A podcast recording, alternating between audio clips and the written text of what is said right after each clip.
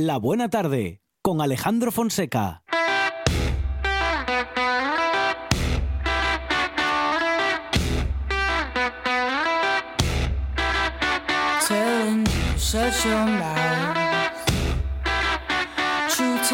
Never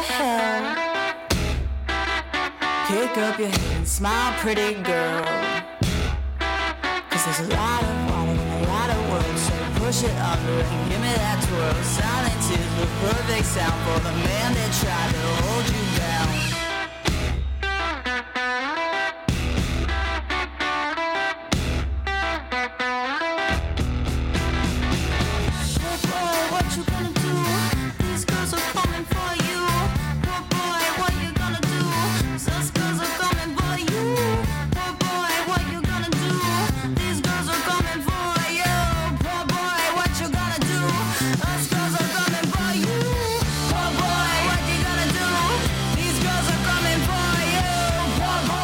Buenas canciones que selecciona Juan Saiz Pendas, Monchi Álvarez y qué buenas canciones que también seleccionan nuestros eh, colaboradores. Alguno de nuestros o algunos de colaboradores. ellos, ¿eh? Sí, Tiene señor. buen gusto musical Miguel Ángel Lurueña. Lo hemos dicho alguna vez, pero lo comprobamos cada semana. eh, eso lo vamos a mantener hasta, Mm, hasta de que un- hasta de momento día- no falla. Hasta que un día meta la pata. Ese día, vamos, eh, que se prepare Miguel Ángel Lurueña. ¿Qué tal? Buenas tardes. Buenas tardes. Bueno, siempre os tengo que recordar que metí la pata un día con los VGs, ¿eh? Es ver- Ah, es verdad. Meca, ese, ya, ya, ese ya. día no me acuerdo. No, igual bueno, pero bueno. Va. Bueno, pero Villis todavía- Lo- los perdona. más- los sí. VGs para una noche tonta de Claro. sábado tampoco pasa Aunque nada. más no sea por la nostalgia, pues también puede ser. Claro. Miguel Ángel Bueno, Urueña bueno. es doctor en ciencia y tecnología de los alimentos y eh, también autor del libro Que no te líen con la comida y además responsable de la página web www.gominolasdepetróleo.com y, y además uno de los que, bueno, en este caso el responsable de la charla que a las siete y media de la tarde eh, va a dar. ¿Qué día, Miguel Ángel? Hoy, Hoy mismo, Cuando- hoy mismo, en la Casa de Cultura. Eso es, en la Casa de Cultura de Grau a las siete y media, Miguel Ángel. Eso es. Eso es. Vale, vale. Bueno, primeras jornadas de ciencia y tecnología, Miguel Ángel. Sí, pues mira, muy gratamente sorprendido de, de la cantidad de eventos culturales que hay en Grau y, bueno, muy agradecido porque me hayan invitado. Qué bien. Así que bueno, pues a ver qué tal va la cosa. Muy Espero bien. que muy bien. Y bueno, ¿de, de qué vais a de qué vais a hablar o de qué vas a hablar, Miguel Ángel? Pues voy a hablar un poco del tema del libro. Es, eh, bueno, una especie de presentación del libro. Voy a dar un poco las claves para poder desenvolverlo, en- de- poder desenvolvernos en el supermercado a la hora de hacer la compra, para saber un poco, bueno, pues qué deberíamos comer o qué sería la mejor opción y cómo, sobre todo, cómo elegir los alimentos que queremos elegir y que nos tomen el pelo sabiendo lo que compramos, vaya, saber Mm, qué tenemos mm. que mirar, cómo interpretar las etiquetas, etcétera. Muy bien, muy bien. Bueno, fantástico esa información a la que asisten nuestros oyentes en esta buena tarde cada semana contigo, Miguel Ángel. Hoy tendrán la suerte los de, bueno, pues los vecinos de Grau que no escuchen la buena tarde hacerlo por primera vez y los que, los que escuchen la buena tarde pues eh, tendrán una nueva oportunidad de acceder a esa información. En Grau se escucha mucho la buena tarde. Claro que sí. Muy bien, muy bien. ¿Dónde no? ¿Dónde no? Pues fuera de Asturias. fuera de No, Asturias. también, por internet. También, también por Eh. internet. En rtpa.es. Y bueno, pues eso, recordamos, en la Casa de Cultura de Grau, a las siete y media de la tarde de hoy, Miguel Ángel Lurueña, eh, con un montón de información súper interesante, eh, bueno, muy sencilla para nuestro día a día, eh, claro, en la alimentación, que pues ahí está. Todos los días tenemos que comer y está bien hacerlo bien informados por pues los datos científicos que nos puede acercar un hombre de ciencia como Miguel Ángel, al que le preguntamos por esa escasez de leche infantil en Estados Unidos. Nos parece mm, increíble, Miguel Ángel, De que otra- estemos, de otra que estemos época dando esta noticia. noticia. Pues sí, la verdad es que sorprende mucho y es una catástrofe porque, bueno, que pase esto en un país mm, rico y, y además de, bueno, el más rico del mundo por el momento y, y que pase esto pues es sorprendente y preocupante. Mm, Muchos miles de, de padres, bueno, cientos de miles diría yo, de padres y madres están eh, desesperados en, en Mm, Estados Unidos buscando leche infantil para sus bebés y, y, bueno, a duras penas la encuentran porque desde hace unos días pues hay escasez en los comercios. Y, y hay muchas causas que, que lo explican, no solo una. Y es muy curioso porque se han conjugado los astros, diríamos, bueno, se han juntado un montón de factores, la tormenta perfecta, para, para que esto ocurra, para que se dé esta situación. ¿Y cuál es esa tormenta perfecta? Porque nos parece, insisto, ¿no? verdaderamente increíble que con la capacidad de producción, con la capacidad económica que tiene un país como Estados Unidos, pueda se pueda llegar a este a este momento, Miguel Ángel, porque para, para ese tipo de alimento no hay reemplazo o difícil será obtenerlo. Claro, ese es el principal problema y el motivo de la angustia, que cuando tienes un bebé y tienes que alimentarlo, pues tienes dos únicas opciones, o le das leche materna, le das el pecho, o bien le das leche de fórmula, Claro. no hay otra alternativa. Entonces, eh, claro, mucha gente al escuchar esto puede pensar, bueno, pues que las madres le den el pecho al Claro. bebé y problema Mm, resuelto. mm, mm. Pero claro, aquí no es tan fácil por dos motivos. Bueno, el, el primero es, el primero y más importante, es que en Estados Unidos no hay baja maternal. Es, de hecho, el, el único país eh, rico, el único país desarrollado donde no existe este derecho reconocido para las madres, no existe la baja maternal. Así que las madres, en cuanto tienen un bebé, pues tienen que incorporarse al trabajo o, mm, bueno, cogerse días de vacaciones, que puede ser, pues, como mucho un mes o, bueno, lo que tenga cada persona, pero vamos, que no puede extenderse mucho eh, para cuidar a su bebé y, y amamantarlo, si es que quiere amamantarlo. Esto en las Entonces, películas, bueno. esto en las películas yankees no sale. Esto que nos está comentando Claro. Miguel Ángel. Pues, pues claro, está esto cuando nos venden las bondades de Estados Unidos, pues estas miserias no salen, claro. Claro. Y esto es un problemón al que aquí, bueno, pues lo vemos muy lejano, e incluso pues a veces no le damos la importancia que merece a los derechos que tenemos, a los derechos Mm. que tienen en este caso las mujeres. Que bueno, por el momento la baja maternal es verdad que podría ser más larga en España, Claro. pero bueno, por lo menos tenemos, hay baja maternal, existe ese derecho. Eh, ¿Qué pasa? Pues que, claro, como las madres en Estados Unidos se tienen que incorporar al trabajo casi en cuanto tienen el bebé, pues es muy difícil eh, la lactancia materna, se complica muchísimo, porque la única opción que les queda es sacarse la leche para conservarla y luego dársela en biberón. Mm. Y claro, eso cuando estás en un entorno laboral, pues es muy difícil, porque necesitas tiempo para hacerlo, necesitas un espacio donde hacerlo, necesitas un lugar donde conservar la leche, etcétera. Así que lo que hacen muchas madres, pues es optar eh, obligatoriamente, claro, obligadas por la leche de fórmula. Y aquí es donde llega la desesperación, que en el contexto en el que estamos ahora, eh, pues que hay escasez, pues muchas madres, muchos padres no saben qué hacer. Hay quien plantea eh, volver a dar el pecho. Eh, si se ha dado, claro, bueno, la gente que no lo sabe, eh, cuando una madre eh, da luz, pues empieza a bajar la leche, es decir, empieza a producir leche, su- sus pechos empiezan a producir leche Sí. y el bebé empieza a amamantarse. Bueno, no es tan fácil en muchos casos, hay que saber cómo hacerlo y, bueno, con ayuda profesional o con ayuda se puede conseguir.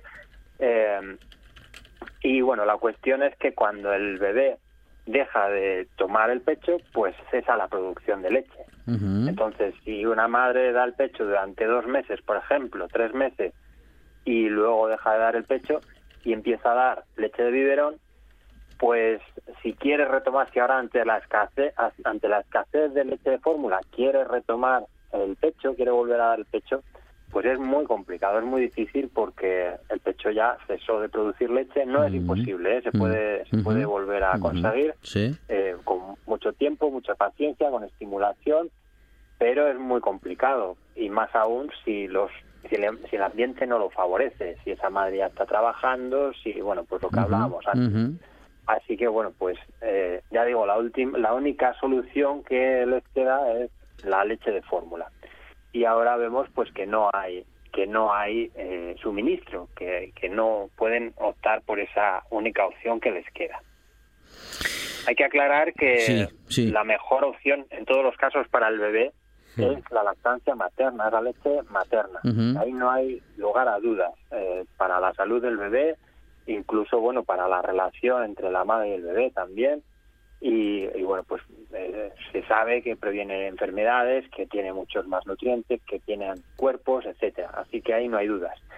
Eh, pero bueno, eh, también tampoco esto quiere decir que las madres tengan que estar obligadas con látigo a dar el pecho a sus hijos. Esto es una decisión eh, de los padres, de la madre, y, y bueno, pues lo que pasa que tiene que tener esa información para poder elegir libremente. No puede hacer una elección libre si bueno si una marca de leche le dice oye mira que el biberón es igual que la lactancia materna no de hecho bueno está prohibido hacer publicidad basándose en ese tipo de mensajes bueno pues una vez aclarado esto Sí. las situaciones Sí. eh, eso que en Estados Unidos Hmm. solo pueden optar por leche de fórmula y no tienen no tienen suministro ¿por qué ha ocurrido esto?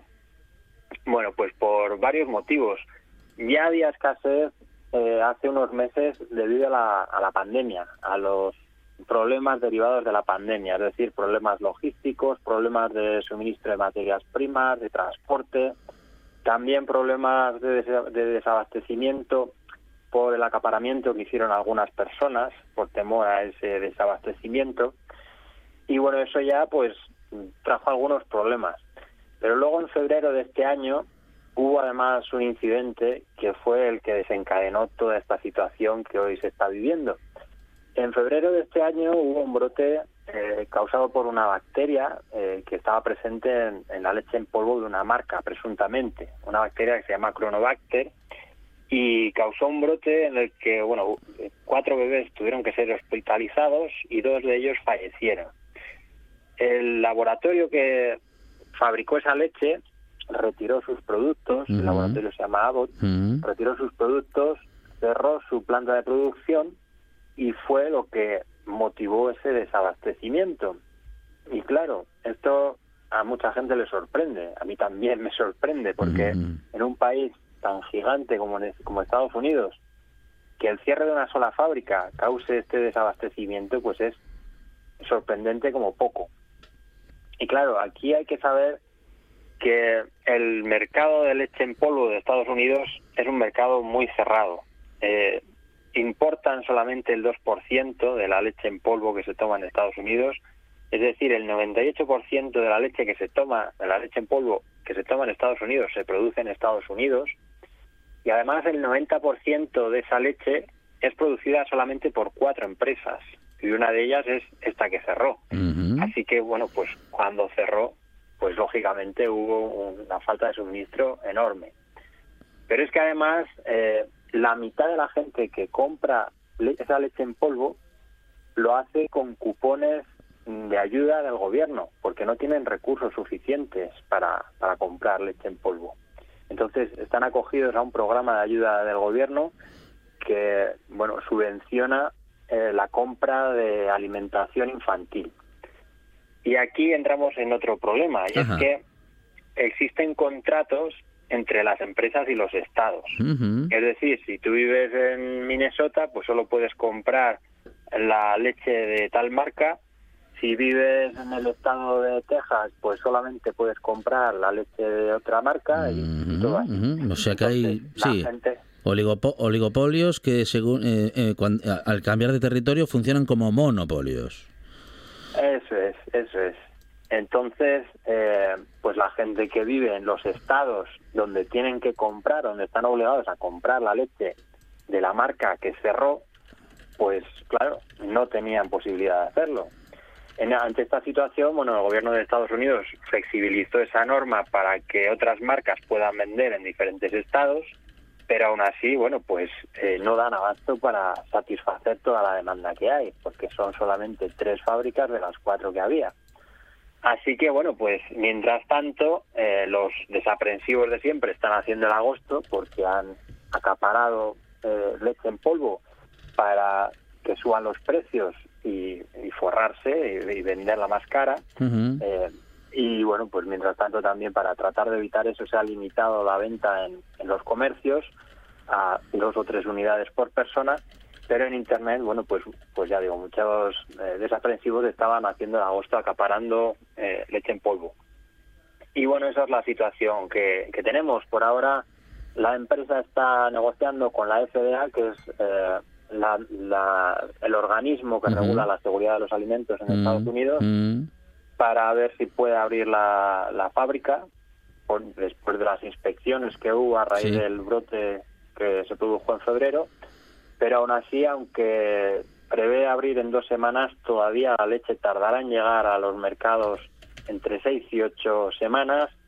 Y algunos, bueno, los otros fabricantes dicen que por lo menos habrá escasez hasta final de año. Así que lo que eh, hoy lo que hay ahora es preocupación. Las autoridades sanitarias están advirtiendo a la población para que no hagan eh, fórmulas caseras en casa para alimentar a sus bebés, porque mucha gente se ha liado a mezclar pues leche de vaca con zumos y cosas así ante la desesperación de no tener nada que darle a sus Sí, bebés. sí, sí, sí, sí, sí. Bueno, una consecuencia... también Sí, sí. Que a partir que se procure como medida de urgencia que a los bebés de seis meses, de más de seis meses, se les eh, se les alimente con leche de vaca. Que esto no es recomendable en situaciones normales. La leche de vaca no se debe dar a los bebés hasta los 12 meses, pero como están en una situación excepcional, pues están eh, lanzando ese, esa recomendación para que quede más leche en polvo para los bebés menores de seis meses que sí que no pueden tomar leche de vaca. Así que bueno, pues esa es la, la que tenemos.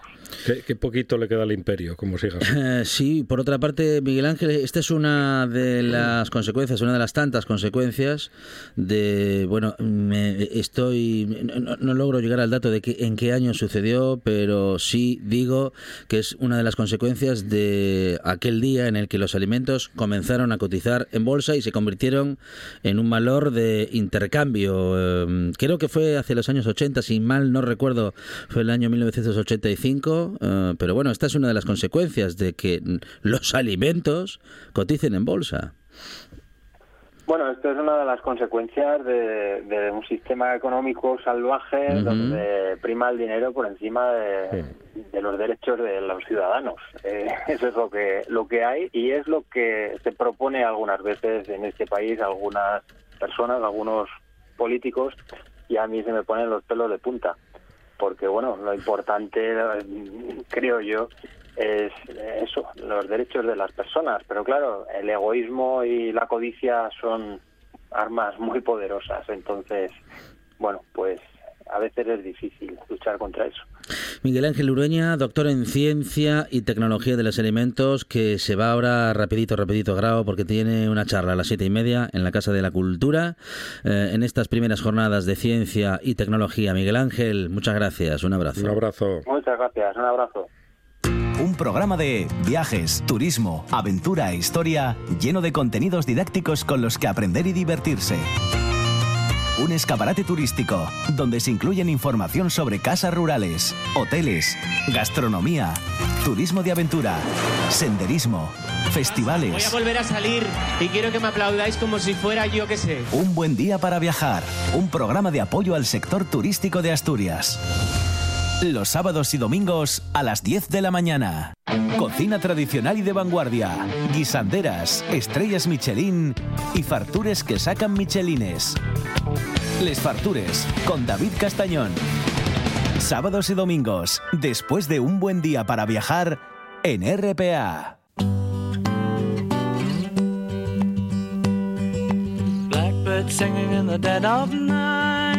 La buena tarde con Alejandro Fonseca. All your life. Were only waiting for this moment to arise.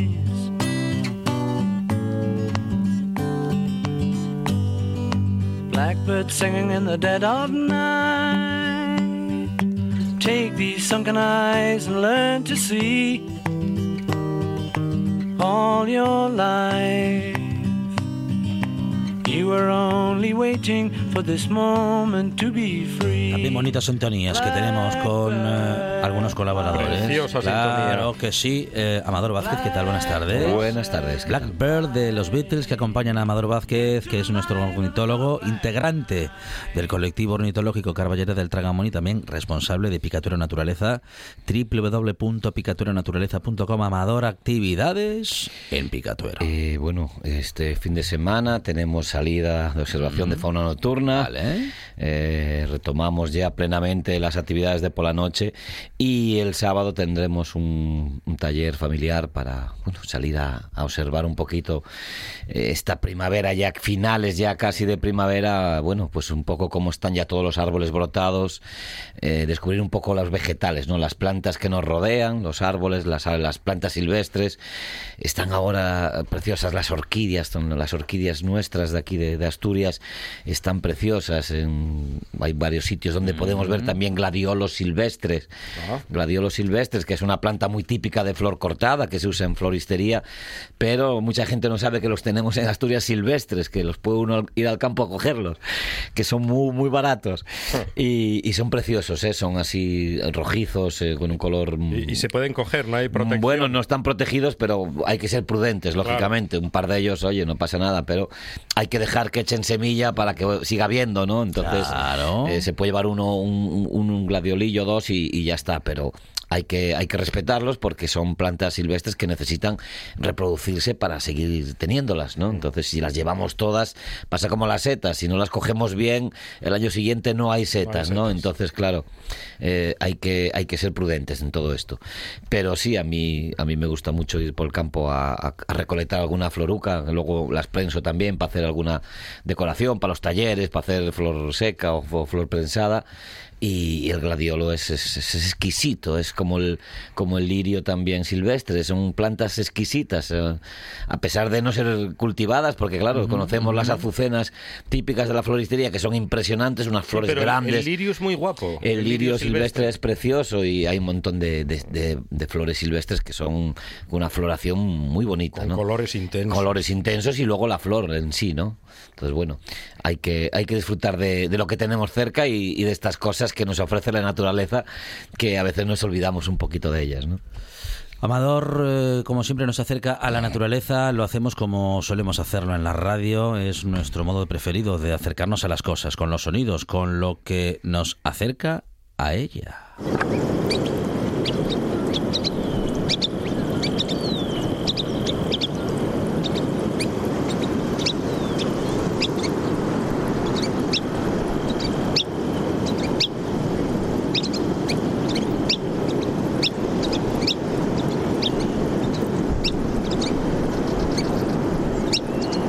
So- Sonido, ritmo. sonido muy discreto y de Sí. fondo so- oímos el mar, el oleaje, ¿no? Estamos en la costa. Mm.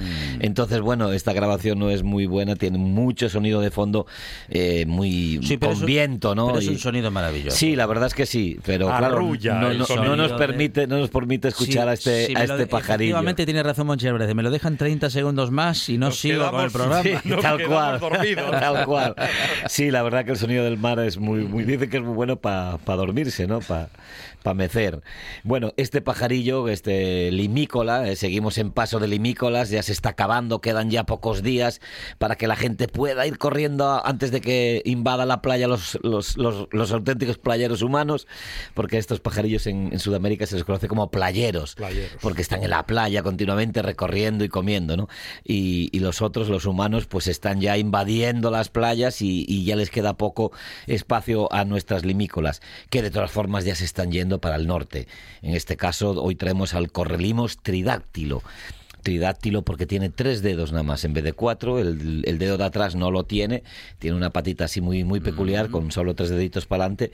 Y bueno, es una de las típicas aves que podemos ver en, en el paso migratorio. Ahora el de primavera de vuelta a las zonas de crianza en, en el norte, en el círculo ártico, en la tundra ártica, que es donde cría el, el mazaricu analyeru. eh, se llama así en asturiano, mazaricu analyeru. Este pajarillo que en invierno es muy discreto, es blanquecino, negro, grisáceo y ahora en verano o en primavera ya, ya está pasando para el norte con unos colores rojizos, unos moteados.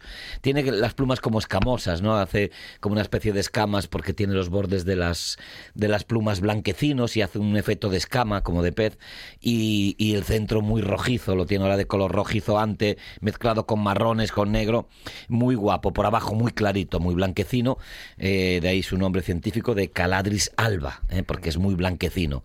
El pico negro, recto, mediano, no es muy largo y, como digo, un ave no muy grande, un, correlimos de 21 centímetros, 38 de envergadura y, bueno, puede vivir hasta 10 años. Es una ave bastante longeva dentro de lo que son las limícolas. Nada, pesa poquito, ¿eh? unos 50, 50, 80 gramos aproximadamente y un ave, como digo, que se va ahora para el norte a criar en la tundra ártica y que tiene, bueno, el, el privilegio de ser una de las que más distancia recorre en su migración. Piensa que pensar que va desde la tundra ártica eh, cuando marcha en verano y baja hasta Sudamérica, hasta Sudáfrica, incluso Australia y a Nueva Zelanda. O sea que recorre mm, pues 10.000 kilómetros o más en su, en su migración, con lo cual es una de las aves que más distancia recorre y aparte, bueno, con 21 centímetros es una gran hazaña, ¿no? Para este pajarillo recorrer esa distancia. Eh, las limícolas, eh, como decimos, siempre pegadas a la costa. En este caso es muy curioso ver los tridáctilos porque son muy rápidos, a diferencia del común o, de, o, del, o del oscuro o del, o del gordo, que son otros de los correlimos que estamos viendo estos días. El tridátilo es muy activo, está mm, continuamente moviéndose muy rápido, echa unas carreras detrás de las pulgas de agua y de los pequeños crustáceos y está siempre pegado a la línea de ola, ¿no? En cuanto viene el agua, se separa y marcha el agua y va corriendo a, a- a coger todo lo que haya quedado en, en la arena, ¿no? Entonces, bueno, es muy activo y muy guapo de ver.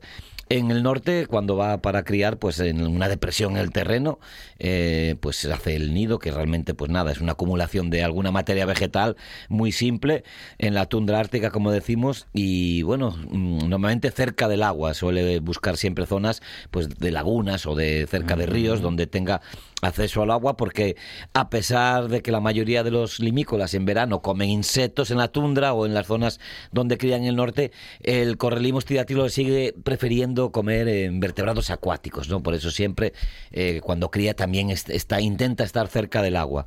Una nidada pequeñita de cuatro huevecillos nada más, eh, veintipico días de, de incubación y en 17 días después de incubación de que hayan eclosionado los huevos, en 17 días ya, ya salen volando los pollos, ya tiene un crecimiento muy rápido. A los pocos días incluso ya salen del nido persiguiendo a los padres y, y, bueno, aprendiendo qué tienen que comer y qué comer. Y como digo, pues muy activos ya desde, desde pequeñitos, ¿no? Estas, estos pajarillos. Con Amador Vázquez nos acercamos a la naturaleza con los sonidos y con su relato que nos acerca a ella para conocerla, para respetarla y cuidarla. Amador, muchas gracias. A vosotros, chao. En RPA te lo contamos todo. Información al minuto con el rigor y la pluralidad de lo que somos. Un servicio público. Por la mañana, a las 7, Asturias Hoy Primera Edición. Por la tarde, a las 2, Segunda Edición. Y por la noche, a partir de las 8, Tercera Edición. Y a, y a las horas en punto, Boletines de Noticias. Asturias Hoy. La actualidad no descansa. Nosotros tampoco. 78 consejos. Dos horas de radio. Noticias. Historias. Cada tarde. De 6 a 8. Directo Asturias. En RPA. La buena tarde. Con Alejandro Fonseca.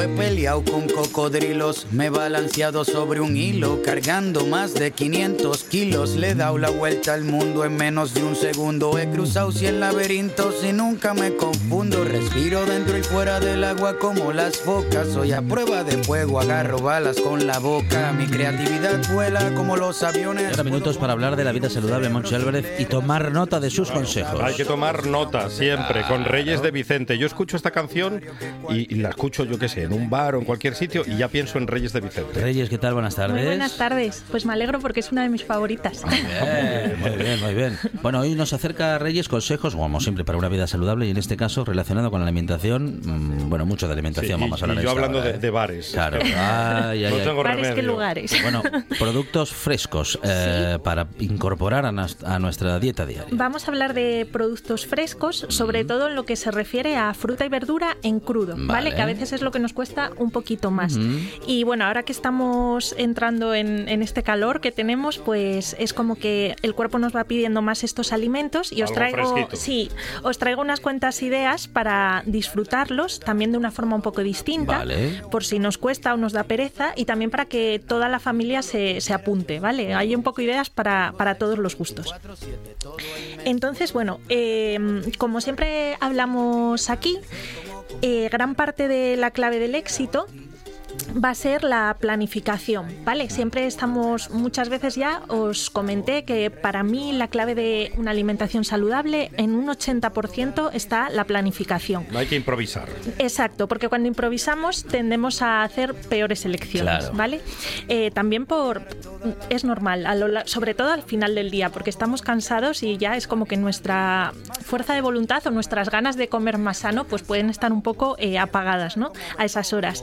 Y luego también tener un, un para qué que, que nos ilusione, que también hablamos m- más veces de esto. Ajá. Eso es interesante, Sí, ¿el ¿para qué? ¿Para qué quiero comer más alimento en crudo? Pues, por ejemplo, para tener más energía y vitalidad. Puede ser un, un para qué que nos motiva. Entonces, tener esa planificación y ese para qué, pues nos puede ayudar también a, pues, a cumplir estos, estos objetivos, ¿no?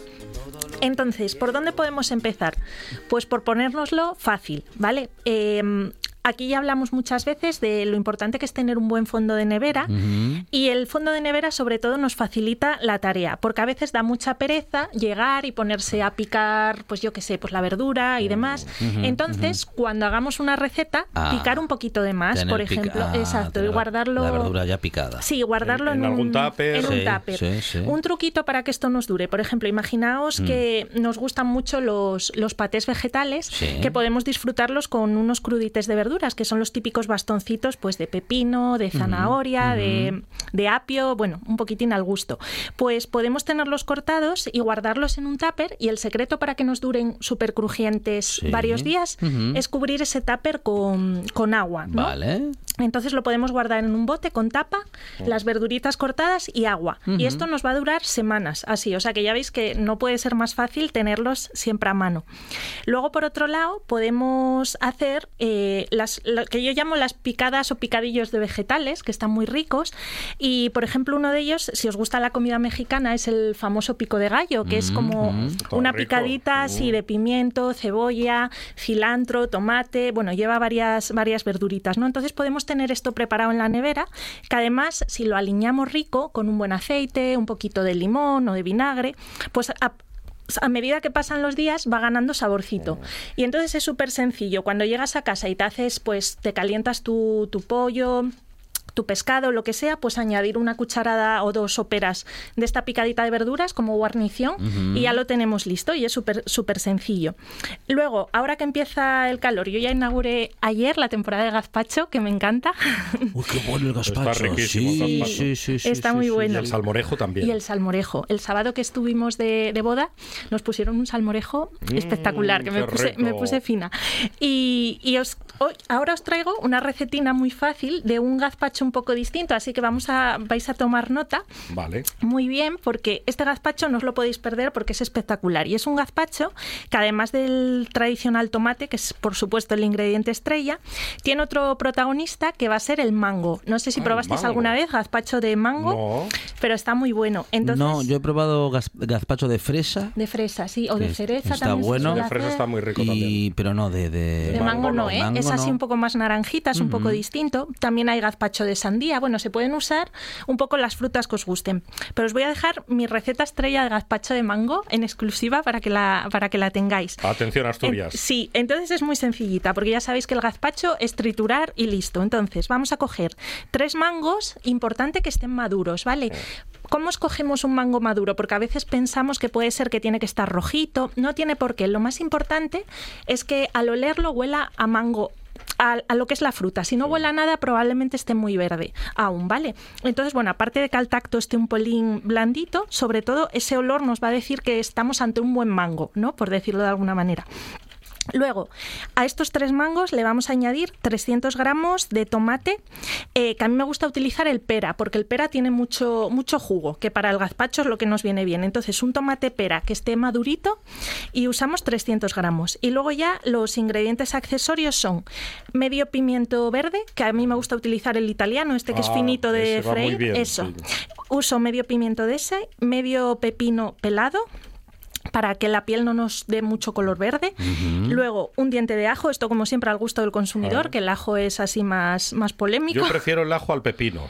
Sí, Porque es que todo sabe a pepino. todo te sabe a pepino. ¿eh? pepino, bueno, pues puedes pepino. omitir el pepino o echar un poquito menos, eso a tu Vale, gusto. vale, bien. Luego eh, vamos a echar media cebolleta. A mí me gusta usar cebolleta porque es un poco más suave que la cebolla y para tomar en crudo me gusta más.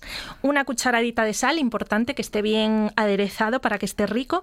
Y luego lo hago super versión super healthy. De aceite de oliva virgen extra, un buen aceite. Vamos a echar solo cuatro cucharadas Cuatro. soperas, ¿vale? Ajá. Que a veces si no el gazpacho puede tener mucho aceite, Sí. dependiendo de la receta. Sí, y el, aceite de oliva es muy sano, pero es muy graso también. Claro, hay que, hay que tomarlo con moderación. Claro. Entonces, cuatro cucharadas de aceite de oliva virgen extra y tres de vinagre. De un vinagre, a mí me gusta utilizar uno de manzana, por ejemplo, para este gazpacho. Bien. Y nada, trituramos y listo. Si queremos, a mí, tal como sale así, está perfecto, pero podemos ajustar la textura con un poquito de agua si vemos que está muy espeso o lo que sea, ¿vale? Porque a veces, dependiendo de cómo estén los maduros, los, perdón, los tomates de maduros y de jugosos, pues puede cambiar. Entonces, bueno, tenéis que probar esta recetita Tiene que estar bueno. que está, está muy buena. Y, y luego, eh, te- podemos tener también en, en la nevera hojas verdes ya preparadas también, eh, limpias, en- para guardarlas que se conserven frescas y crujientes, las podemos lavar y luego las guardamos sin secarlas y sin nada, ¿eh? no hace Ajá. falta secarlas. En unas hojas de papel de horno, Sí, de papel vegetal, sí. lo envolvemos todo, Ajá. hacemos un paquetito y esto en la nevera nos dura varios días frescos. Esa humedad que dejamos en, en la hoja hace que se mantenga crujiente. Y esto nos facilita, pues eso, que no nos dé pereza ponernos a lavar para, para añadir estas hojas. Muy bien. Y pasamos ahora por último a las frutas, Vale. ¿vale? Eh, las frutas podemos son nuestras grandes amigas en la nevera y en el congelador. Podemos tener fruta congelada, sobre todo a mí me gusta tener siempre plátanos eh, para hacer batidos y helados en un minutito. Simplemente coges ese plátano que tienes congelado, le añades un poco de cacao en polvo, trituras y el resultado es espectacular. Te sale un helado increíble, pero de los de hacer bola con... Ah, pues tengo que probar. Eso ese. está muy bueno, está muy bueno y este a los peques les encanta. Que el, por el cierto, plátano aguanta, pero la fresa, solo con mirar la fresa, en dos segundos está pocha ya la, la, fresa. la fresa se pone, sí, los, y los frutos rojos son más, si son la, más delicados. si la frutería o donde lo haya comprado está un poco lejos de casa, cuando llega ya se echa a ya perder está, la ya, no se puede usar. y hablando de helados, que se me olvidó comentaroslo Sí, antes, sí. con el gazpacho, para lo- el- este gazpacho de mango, que además tiene un color precioso, muy naranjita, muy bonito, podemos dárselo a los peques en forma de helado. Hacemos unos polos con el gazpacho. Ah, bueno. Y bueno, para los mayores también es muy divertido, así como un picoteo si tenemos una cena con amigos o algo, es un entrante divertido también.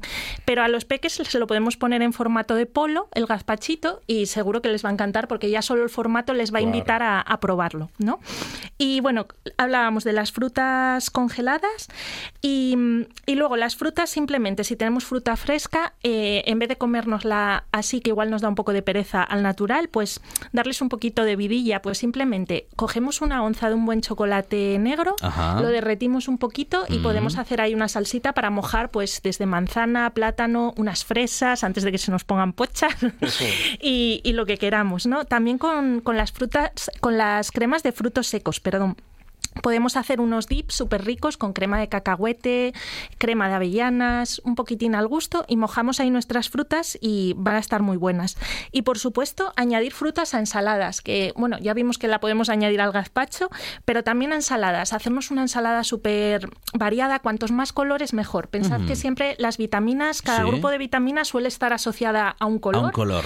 Y cuanto más pongamos el arco iris en el plato, en el plato, pues todo va a estar más rico y sobre todo más nutritivo. Nutritivo. Entonces jugar, añadir arándanos, fresas a la ensalada, ahora que Hay que ya se está acabando la Hay que temporada. atreverse a meterla en la ensalada de todo. de todo. Kiwis. Está muy rica. Claro que sí. kiwi, el kiwi va muy bien porque además el vinagre realza mucho el sabor de estas frutas. ¿No veis que las fresas muchas veces la gente las macera con vinagre o con vino? Porque da esos toques ácidos eh, van muy bien con la, con la fresa. Reyes de Vicente y la vida saludable, eh, cada semana con nosotros en esta buena tarde. Hoy los alimentos frescos en tu día a día, Reyes. Muchas Muchísimas gracias. Gracias a vosotros. Nueve de cada diez soñadores recomiendan escuchar La Buena Tarde. El décimo está dormido, roncando y no se entera de nada. Qué pena, hombre. Usted, usted, despierte y escuche La Buena Tarde en RPA. La siesta es para el fin de alma de cántaro.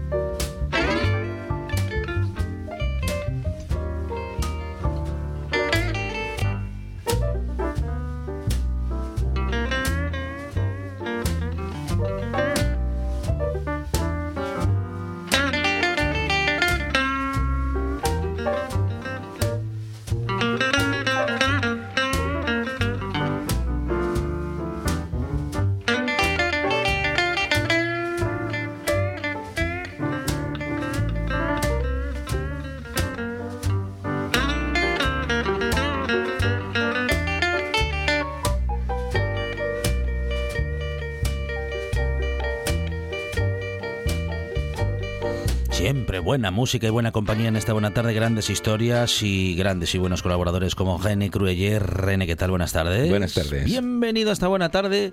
Hay una, bueno, pues una, un aparato nuevo que hemos puesto en circulación, que nos está, nos está haciendo unas fotos fantásticas. No. ¿No? ¿No? ¿No? No es un aparato nuevo, ¿no? No es un Eh, aparato nuevo. Ni es, ni es, ni es un aparato, son, Ajá. son muchos, son A ver, a ver, a ocho eh, radiotelescopios que hicieron. Bueno, ¿te acuerdas de hace dos años, Sí. eh, un- dos años y algo? Ajá. Eh, justo antes de la pandemia, Sí. eh, un año antes, eh, la imagen del primer agujero negro que se ha fotografiado. Esta es una segunda imagen del mismo eh, de la, la misma operación eh, del mismo experimento de otro agujero negro esta vez es el es el nuestro es el, el agujero negro que está en el centro de la De nuestra galaxia. de nuestra galaxia Ujú. Eh, el anterior estaba en el centro de, la- de una galaxia que se llama M87.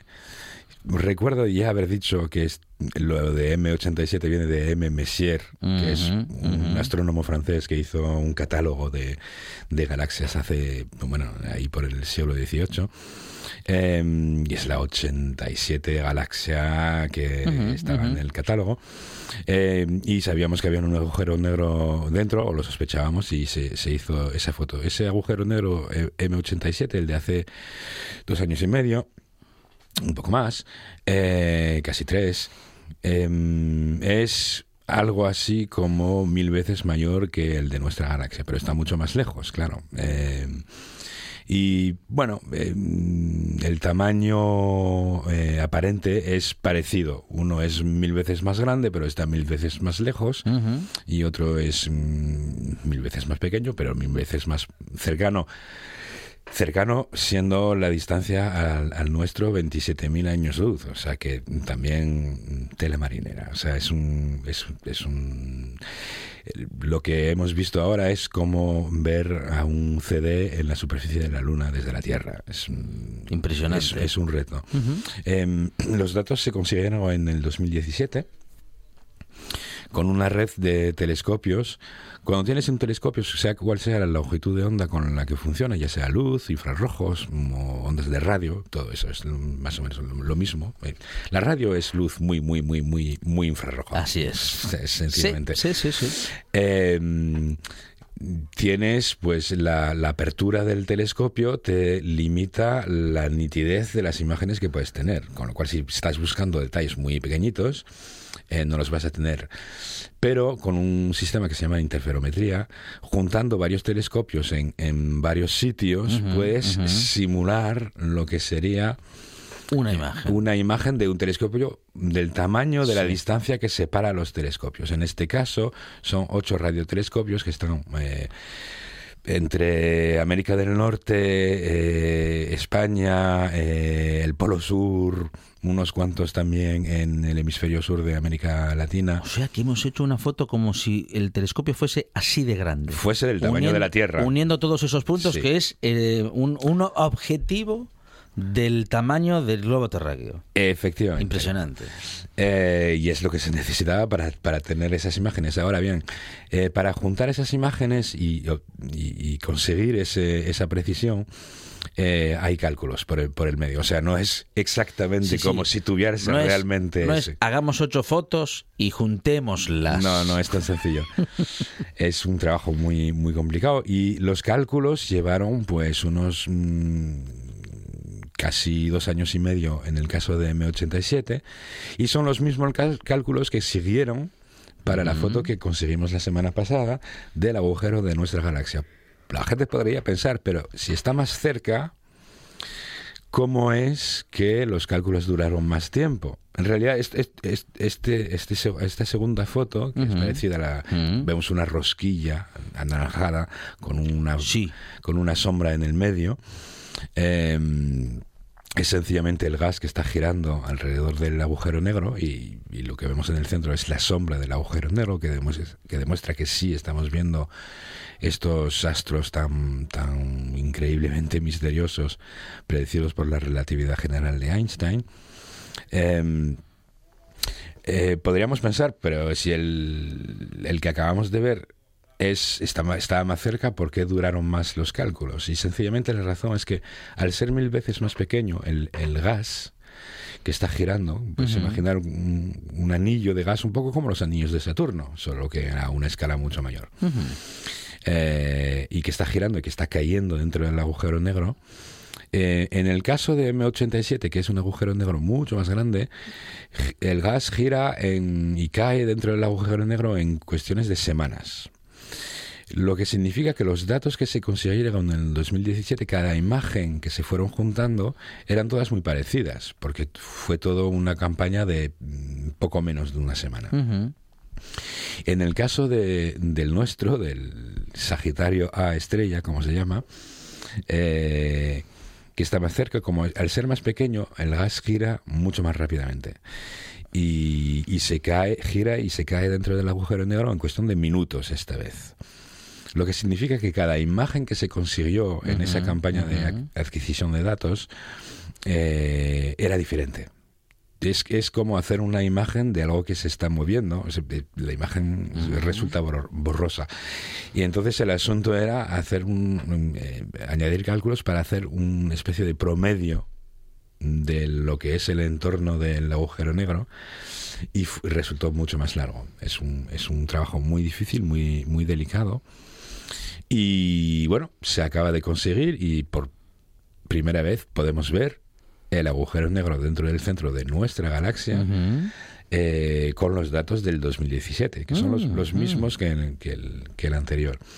Es muy interesante porque en el caso de nuestro agujero negro, bueno, nuestro, nuestro y de toda la gente que estará viviendo en esta galaxia. Sí, que, que a saber dónde están y quiénes son y- vaya a saber qué comen. y, y, y qué reivindicaciones tiene Sí, sobre sí, ese agujero negro. sí, Pero en el caso del nuestro, del agujero negro de la Vía Láctea, eh, se había medido con bastante precisión su masa. Sabíamos que estaba ahí. De hecho, es el premio Nobel del 2020 recompensó a la gente que, que- lo descubrió. Eh, mirando cómo las estrellas del centro de la galaxia se mueven alrededor. Se, se- se veía que estaban en órbita muy rápida eh, alrededor de algo que no se veía. Que algo que era muy masivo y que, y que no se veía. Y se había calculado que ese algo, que muy seguramente sería un agujero negro, eh, pesaba 4 millones de masas solares. O sea, 4 millones de veces más que el Sol. Eh, pero no se veía, no teníamos una prueba visual de que ahí había un agujero negro, solo- una prueba indirecta. Sí, sí. Eh, ahora tenemos una prueba directa, tenemos la foto y tenemos la- el tamaño de la sombra del agujero negro, que está el, el- el agujero que está en el centro de la rosquilla anaranjada. Y ese, eh, esa sombra es precisamente del tamaño que esperemos, que esperamos de un agujero negro de 4 millones de masas solares, con lo cual podemos comprobar de dos modos diferentes que sí que teníamos razón, que ahí hay un agujero negro que pesa exactamente 4 millones de veces más que el Sol. Eso es una confirmación eh, estupenda de la teoría de la rel- relatividad general. Eh, y bueno, hay detalles luego que, que llaman la atención, por ejemplo, el hecho de que el, este agujero negro está girando sobre sí mismo y el eje de rotación está apuntando ligeramente hacia nosotros. Si te imaginas que el Sol y el Sistema Solar estamos en un tío vivo de estrellas, que es la Vía Láctea, es como un disco y el agujero negro está en el centro, el hecho que el, el eje apunte ligeramente hacia nosotros significa que el eje no apunta en, no es paralelo al eje de rotación del, de la Vía Láctea. O sea, la Vía Mm. Láctea, eh, imaginemos, mm, gira en el plano horizontal y este agujero negro que está en el centro tiene es como una peonza Claro, sí, inclinada. sí, sí, no es un eje, vamos a decir, a 90 grados, No, pero está un sino poco- que está un mm, poco- perpendicular, un poquito. sí, inclinado. Eh, completamente perpendicular no es, pero- Es oblicuo. Es oblicuo. Eso es. Y eso es interesante porque significa que las interacciones entre los agujeros negros que hay dentro de las galaxias, en el centro de las galaxias y la galaxia en sí mismo, son, esas interacciones son más complejas de lo que posiblemente eh, imaginábamos hasta ahora. Y eso sí que va a llamar mucho la atención y seguro que habrá mucho trabajo y muchos, muchos estudios sobre cómo es que este bicho que es seguramente es parte o es la semilla de donde sale la galaxia o donde se, se, se juntó la galaxia eh, no tiene la misma rotación que la galaxia la misma galaxia donde está metido. Hay, hay un- un- una complejidad que es un poco una sorpresa mm, que es lo que mola en ciencia es cuando dices ah ¿Y esto? o sea, lo- los grandes descubrimientos siempre empiezan así. nu- nunca empiezan con Eureka. Los grandes descubrimientos empiezan con Ah, Claro, claro. ¿y esto? El investigador o la investigadora no dicen, esto es lo que yo estaba buscando. No, no, no. Eso no mola. No. Lo, mola, lo que mola es Sí, encontrar lo que no es. encontrárselo directamente. o- Lo que no estabas repente, buscando. ¿no? Sí, sí, sí, sí. Am, un agujero negro mm, tan masivo que lo absorbe todo a su alrededor, no sabemos todavía a qué distancia. Bueno, sí, la distancia es... No, no, no a la distancia a la que está, Sí. sino todo lo que engulle. Bueno, en el ¿Qué, caso... qué de- tan lejos hay que pasar para no acabar dentro de sus, no sé, Ah, bueno, hay que acercarse de al- su gravedad? El, el- el horizonte, que es un poco la frontera, que es, Ah, ah. si imaginas el agujero negro como una bola negra, eh, eh, esa bola no es una no es una frontera material, es, es la frontera de exactamente donde para salir del agujero negro tenéis que ir más rápido que la luz. Eh, en el caso del nuestro es un poco del tamaño del sistema solar.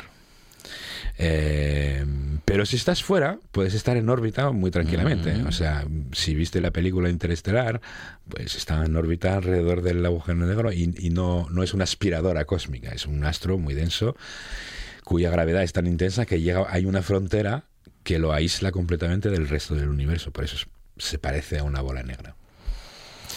Con René Cruelle descubrimos eh, bueno, pues que nuestro universo es apasionante y que es apasionante contarlo, explicarlo y conocerlo. René, muchísimas gracias. Gracias a ti.